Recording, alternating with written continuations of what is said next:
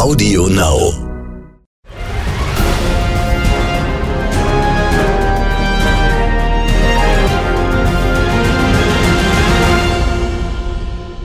Wie tickt Amerika? Der NTV Business Podcast aus New York. Hi, hello and welcome. Ich bin Sandra Navidi, jetzt mit aktuellen Themen von der Wall Street in New York. Schwerpunkt heute Coronavirus. Bedrohung für die Menschheit? Im Fokus.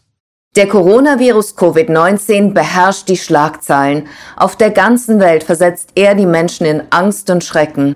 Zu dem Thema globaler Pandemien hat ein Freund von mir, der Virologe und Stanford-Professor Nathan Wolf, schon vor fast zehn Jahren ein Buch geschrieben, The Viral Storm, The Dawn of a New Pandemic Age, was so viel heißt wie der Virensturm, der Beginn eines neuen Pandemiezeitalters. Auf der Grundlage seiner Forschung hat er Metabiota gegründet, eine führende Silicon Valley Firma, die aufgrund von Biotech und Big Data Risikoanalysen für Regierungen, Geheimdienste, Versicherungen und andere Unternehmen erstellt. Bereits Wochen vor dem Bekanntwerden der Covid-19-Epidemie identifizierten er und seine Mitarbeiter das neue Coronavirus-Risiko. Heute spreche ich mit Nita Madhav, der Geschäftsführerin von Metabiota, darüber, wie man sich besser auf Pandemien vorbereiten und dieser Herr werden kann. Hi Nita, thank you for taking the time to speak with me today. Oh, thank you for having me. Nita, wie habt ihr das neue Coronavirus prognostiziert? Am 2. Januar haben wir damit begonnen, die ersten Berichte über Lungenentzündungen in China in den Medien zu verfolgen. Kurz darauf sind wir dazu übergegangen, die Daten zu strukturieren. Wir beobachten sowieso immer alle möglichen Coronaviren, die weltweit grassieren, weil sie häufig große Ausbrüche wie zum Beispiel SARS oder MERS verursachen. Wie genau verfolgt ihr diese Krankheitserreger und wie erstellt ihr eure Prognosen?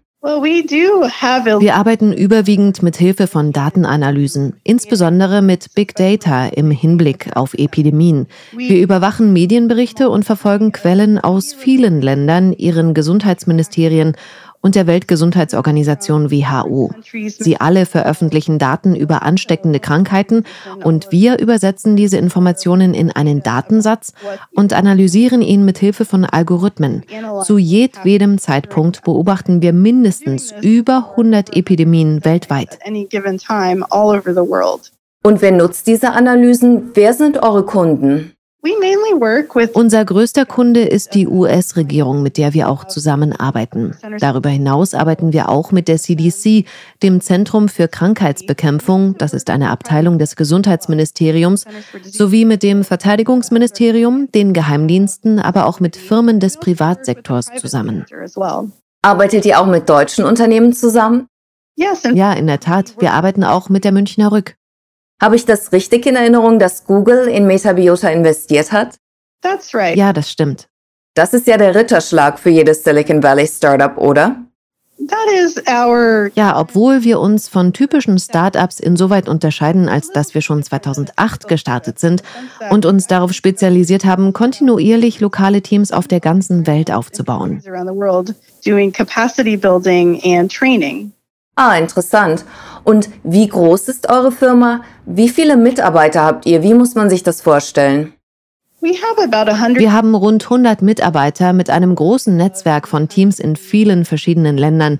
Sie unterstützen uns bei der Beobachtung und Überwachung von ansteckenden Krankheiten und bei Sicherheitsverbesserungen. Und was für eine Ausbildung haben die Leute, die bei euch arbeiten? Auf welches Fachwissen greift ihr zurück? Es ist eine ziemlich spezielle Mischung. Wir beschäftigen Epidemiologen mit einem Hintergrund in Datenwissenschaften, die in verschiedenen Bereichen des öffentlichen und des privaten Sektors gearbeitet haben. Außerdem haben wir Versicherungsmathematiker, die die Schwere von Epidemien und die Häufigkeit von Risiken kalkulieren. Dann haben wir auch viele Biologen, Labortechniker, Anthropologen, klinische Mediziner und Tiermediziner. Da kommt einiges zusammen. Zitat der Woche. Das Zitat der Woche kommt diesmal vom Microsoft-Gründer, Philanthrop und Milliardär Bill Gates. Er warnt schon seit Jahren und sagt, An epidemic, either naturally caused or intentionally caused, is the most likely thing to cause, say, 10 million excess deaths, uh, and that it's pretty surprising how little preparedness there is for it. Now, it's tricky because this is a global problem. Eine Epidemie, egal ob sie natürlich entstanden oder von Menschenhand entwickelt worden ist, ist das wahrscheinlichste Ereignis, das über 10 Millionen Menschenleben kosten wird. Ich bin überrascht, wie schlecht wir darauf vorbereitet sind. Jetzt wird es schwierig, weil es ein weltweites Problem ist. Erkenntnisgewinn. Zu der Wahrscheinlichkeit und Schwere von Epidemien spreche ich jetzt noch einmal mit Nita Madhav, der CEO von Metabiota. Nita, im Hinblick auf die neue Coronavirus-Erkrankung Covid-19, worauf müssen wir uns im besten und worauf im schlechtesten Fall einstellen? Idealerweise dämmt man so einen Ausbruch ein, aber ich denke, dass wir über dieses Stadium leider schon hinaus sind. Im schlimmsten Fall erreicht das Virus andere Länder und überschreitet auch dort den Zeitpunkt einer möglichen Eindämmung. Wenn du sagst, dass wir den Punkt der Eindämmung überschritten haben, meinst du dann China oder auch den Rest der Welt? Und in welchem Stadium befinden sich die USA? Ich meine in erster Linie China, wo noch keine Besserung in Sicht ist. China verdeutlicht, wie schwer es ist, so eine Epidemie unter Kontrolle zu bekommen. Deshalb ist das Hauptziel, die Ausbreitung zu verlangsamen, sodass man sich besser für eine Bekämpfung rüsten kann. In den USA befinden wir uns immer noch in dem Stadium, wo es lediglich eine kleine Anzahl von Fällen gibt, die man noch unter Kontrolle halten kann. Aber je mehr Fälle auftreten, desto schwieriger wird es, die Ausbreitung zu verhindern. Momentan gibt es für eine solche Ausbreitung allerdings noch keine Hinweise. So far, the indications are there is little of that occurring right now. Und womit muss man in Deutschland rechnen? Auch in Deutschland gibt es ja schon indirekte Übertragungen. Das heißt, dass sich Leute nicht direkt bei dem ursprünglichen Träger, sondern über Dritte angesteckt haben. Wir müssen jetzt erst einmal abwarten, um zu sehen, ob die Ausbreitung wirksam gestoppt werden kann. Länder wie die USA und Deutschland sind im Allgemeinen aber besser für den Umgang mit solchen Epidemien gerüstet. Als New Yorkerin mache ich mir etwas Sorgen, dass wenn hier ein paar Dutzend Fälle auftreten, Manhattan abgeriegelt werden könnte. Denkst du, das wäre möglich? Unter rechtlichen Gesichtspunkten wäre eine Abriegelung der Insel sicherlich Ultima Ratio, also das letzte Mittel. Wahrscheinlicher wäre, dass man die Menschen anhalten würde, sich in eine freiwillige Quarantäne zu begeben. Eine weitgehende Zwangsabriegelung, insbesondere einer großen Stadt in den USA, sehe ich nicht. Ich dachte, dass soziale Isolierung, freiwillig oder verordnet, das erste Mittel sein sollte, um eine Ausbreitung einzudämmen, nicht das letzte. Ist das nicht das, was China gleich zu Anbeginn hätte tun sollen? Also vielleicht noch mal zur Klarstellung. Eine Abriegelung durch das Militär ist in den USA unwahrscheinlich. Aber der Aufruf zu einer freiwilligen Selbstquarantäne könnte passieren. Das heißt, es besteht die Möglichkeit, dass Schulen geschlossen werden und die Leute von zu Hause arbeiten. Hinter den Kulissen. Bei meinen Geschäftsreisen in Deutschland und in der Schweiz Ende Januar, Anfang Februar war ich überrascht von einigen sehr gebildeten und gut informierten Leuten, darunter auch Wissenschaftlern, Anspielungen auf eine mögliche US-Urheberschaft des Virus zu vernehmen. Es fielen Äußerungen wie, was für ein Zufall, dass ausgerechnet das Zentrum der Autoindustrie Wuhan, in dem 80 Prozent der Zubehörteile hergestellt werden, betroffen ist. Wem kommt das zugute? Und der CIA macht sowas. Dazu frage ich Nita Madhav, der CEO von Metabiota. Normalerweise würde ich das nicht ansprechen, aber da Senator Tom Cotton immer wieder auf dieser Theorie rumreitet, dass Covid-19 von den Chinesen im Hochsicherheitslabor entwickelt wurde, was ist davon zu halten? Uh, Bei Metabiota beobachten wir die Sicherheit von diesen Laboratorien sehr genau. In dem Fall gibt es aber keine ausreichenden Anhaltspunkte, die für oder gegen diese Theorie sprechen. Man muss auch sehen, dass Fledermäuse üblicherweise diese Coronaviren übertragen. Nach allem, was wir bisher wissen, erscheint die Übertragung durch sie als die wahrscheinlichste Ausbruchsursache. Andere spekulieren wiederum, dass die Tatsache, dass gleichzeitig drei Epidemien in China kursieren, von denen eine ausgerechnet zum chinesischen Neujahr explodiert ist, verdächtig sei, auch vor dem Hintergrund der Handelskriege. Sie unterstellen den USA, ihre Hände im Spiel gehabt zu haben. Ist es theoretisch denkbar, dass Agenten Viren in einem Land verteilen, um es wirtschaftlich und politisch zu schwächen? Hier muss man unterscheiden. Zunächst einmal, das Zusammentreffen von drei verschiedenen Epidemien ist nichts Ungewöhnliches. Wir beobachten weltweit 100 bis 150 verschiedener Epidemien gleichzeitig und das sieht man öfter. Dann zur vorsätzlichen Instrumentalisierung von Viren als Waffe muss man beachten, dass Viren sehr schwer auf eine bestimmte Bevölkerungsgruppe zuzuschneiden und zu kontrollieren sind. Also zum Beispiel dieser Coronavirus ist so leicht übertragbar und ansteckend, dass er zum Einsatz als Waffe eher weniger geeignet wäre. Ausblick. Was glaubst du, was die wirtschaftlichen Auswirkungen sein werden und wie messt ihr die? Die Situation ist ja dynamisch und noch dabei, sich zu entwickeln, aber wir sehen bereits zahlreiche Auswirkungen. Stark betroffen sind das Gastgewerbe und der Tourismussektor. Die Medien haben darüber berichtet.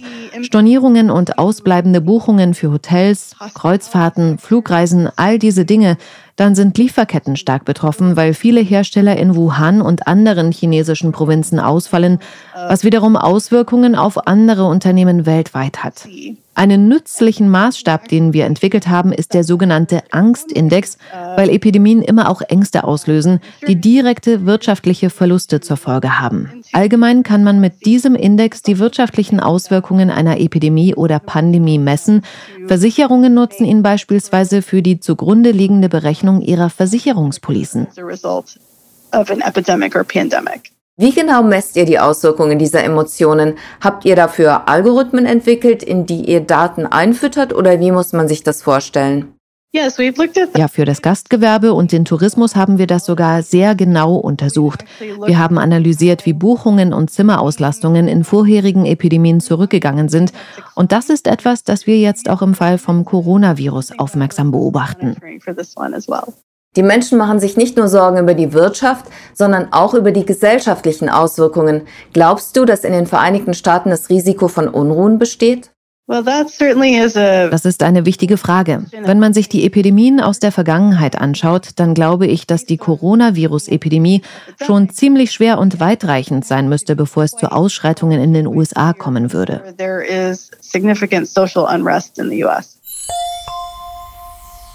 Im Hinblick auf China ist immer wieder auf das Risiko der sogenannten Wet Markets, also Märkte, auf denen wilde Tiere gehalten und geschlachtet werden, hingewiesen worden. Und weltweit sieht man, dass die Bevölkerung immer weiter wächst und immer weiter in den Lebensraum von Tieren vordringt. Wie problematisch ist das? Das uh, ist ein Problem, das Metabiota bereits seit seiner Gründung erforscht. Wie wirkt sich der Handel und der Verzehr von wilden Tieren auf Epidemierisiken aus? Das Risiko ist groß, weil viele der Krankheitserreger tatsächlich von Tieren auf Menschen überspringen. Und je mehr Kontakt Menschen mit diesen Tieren haben und sie verzehren, desto größer ist das Risiko, dass sich Krankheitserreger von Tier auf Mensch übertragen. Was wäre die Lösung? Den Handel mit wilden Tieren zu verbieten? Oder sollten wir alle Vegetarier werden? Das ist ein komplexes Thema, in das wir sehr viel Arbeit gesteckt haben. Wie man am besten Vorsichtsmaßnahmen trifft und diese effektiv kommuniziert. Also wenn man zum Beispiel die Leute, die mit wilden Tieren handeln, dazu bringt, zumindest Handschuhe zu tragen, dann würde man das Krankheitsrisiko schon deutlich reduzieren. Wichtig ist, dass diese Botschaften auch tatsächlich bei den relevanten Leuten ankommen und dass man sie kulturell diplomatisch vermittelt. Macht die Tatsache, dass die Weltbevölkerung unaufhaltsam weiter wächst, Pandemien unvermeidlich? Wir müssen uns klar werden, dass wir das Ausbruchsrisiko verringern und Epidemien besser eindämmen und managen können. Dafür brauchen wir aber ein besseres globales Gesundheitssystem. Welchen Einfluss hat Migration auf Epidemien? Migration spielt eine große Rolle, die wir gerade in der aktuellen Coronavirus-Epidemie sehen. Flugreisen, Kreuzfahrten und Zugverkehr haben das Virus in viele Gebiete der Welt getragen. Dafür haben wir auch Algorithmen entwickelt, die zum Beispiel solche Reiseverkehrsmuster und Völkerwanderungen analysieren. Anhand dessen können wir prognostizieren, wo eine größere Wahrscheinlichkeit für den nächsten Ausbruch besteht. Das ist alles wahnsinnig interessant, Nita. Gibt es noch etwas, das du uns mit auf den Weg geben möchtest? Ja, wir als Gesellschaft sehen Epidemien meist nicht als wichtige Risiken an, bis wir unmittelbar damit konfrontiert sind.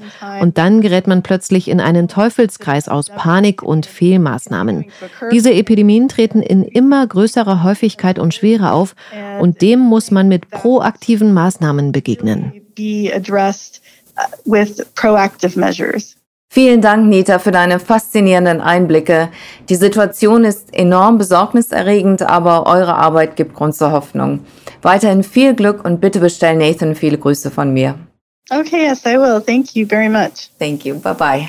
Okay, bye. Bye. Big Data und künstliche Intelligenz haben im Hinblick auf die Analyse und Vorhersage von Epidemien große Fortschritte gemacht. Die helfen aber nur, wenn Regierungen sich aufgrund dieser Erkenntnisse global koordinieren und Präventivmaßnahmen treffen. Der Ausbruch des neuen Coronavirus zeigt, wie schlecht wir auf Epidemien vorbereitet sind. Viele wie Bill Gates haben davor schon seit Jahren gewarnt. Gegenwärtig stehen die Zeichen auf Sturm, auf Virensturm, wie mein bekannter Nathan Wolf, der Gründer von Metabiota, es schon vor einem Jahrzehnt in seinem Buch mit dem gleichen Titel beschrieb. Vielen Dank, dass Sie dabei waren. Goodbye aus New York und bis zum nächsten Mal. Ihre Sandra Navidi. Redaktion Silvana Katze, Synchronisation Silvana Katze und Christian Hermann, Produktion Laurenz Achilles.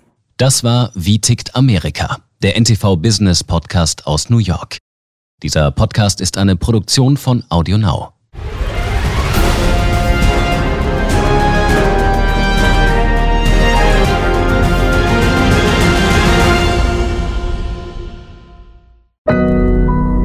Audio Now.